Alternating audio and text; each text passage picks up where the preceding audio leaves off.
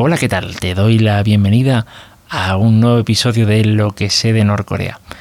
Mm, en este episodio voy a hablar de los llantos colectivos. Bueno, he decidido llamarlo así mm, pues por poner un título más o menos corto.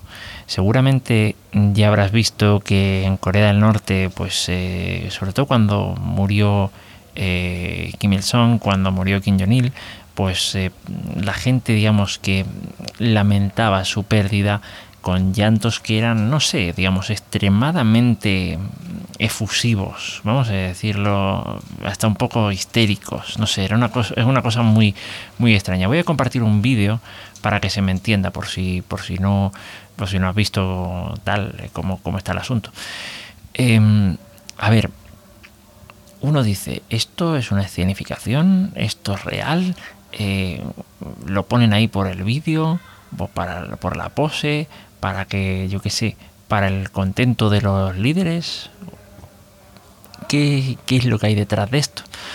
Pues hombre, mm, la verdad es que no se sabe, pero yo hasta donde he podido llegar a averiguar o hasta donde he podido llegar a concluir a partir de ciertos testimonios de gente que ha estado, pues bueno, pasando por este podcast que ya digo que, que escucho mucho, pues la conclusión a la que termino a la que termino llegando de momento es que mm, básicamente, a ver, todos más o menos entendemos cómo funciona un sistema dictatorial.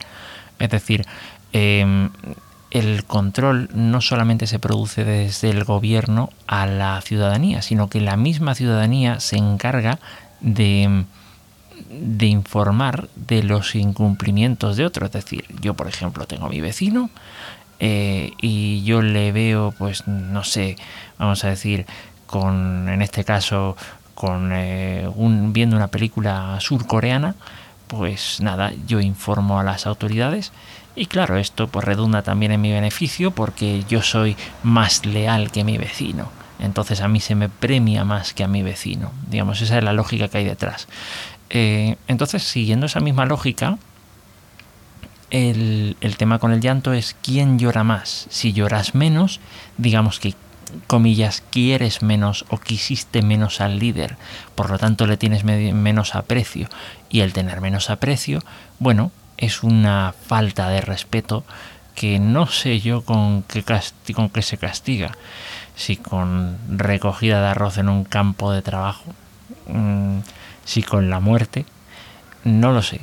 Entonces, ¿qué parte de ese llanto es verdaderamente sufrido? ¿Qué parte de ese llanto o qué parte de la gente realmente llora por por em, por la eh, lo digo ¿qué, qué, parte de esa gente llora por la pérdida del líder qué parte llora porque toca llorar y qué parte de ese llanto es eh, tiene que ver con esto o con la misma presión social eh, la pregunta es quién es el último que eh, el último en llorar, porque claro, ese ese será el mejor y los demás, no sé, es que es una cosa muy muy muy muy extraña.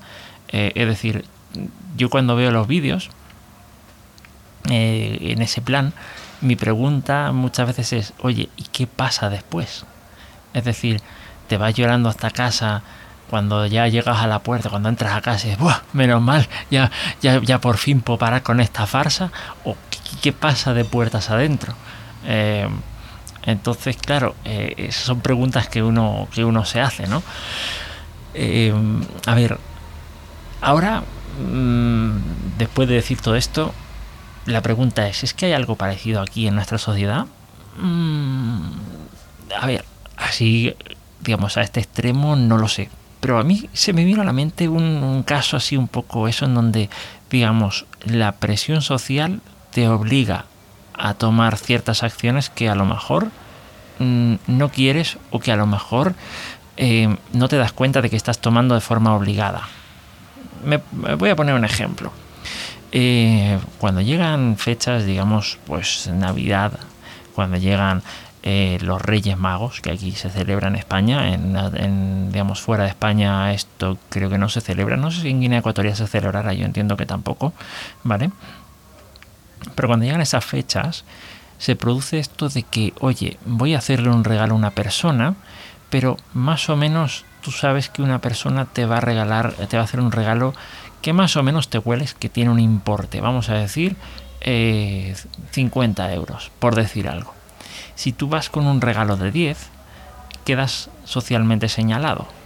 Entonces tú intentas igualar ese intentas igualar ese regalo. De hecho, mi teoría es que, por ejemplo, no mm, digamos, es un gesto de mala educación preguntar por el precio del regalo precisamente porque guarda una relación con lo que estoy diciendo, con cuánto te has gastado en el regalo de la otra persona.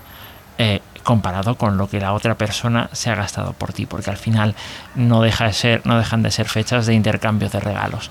Entonces, ¿es parecido a lo que ocurre en Corea del Norte? Sí, es parecido. Estás presionado por la sociedad y de hecho hasta puedes mm, perder relaciones personales por, un, por no observar, digamos, este, esta ley no escrita relacionado con el tema. Eh, entonces, bueno, en Corea del Norte a lo mejor pierdes la vida, no lo sé, es lo que parece que ocurre, ¿vale?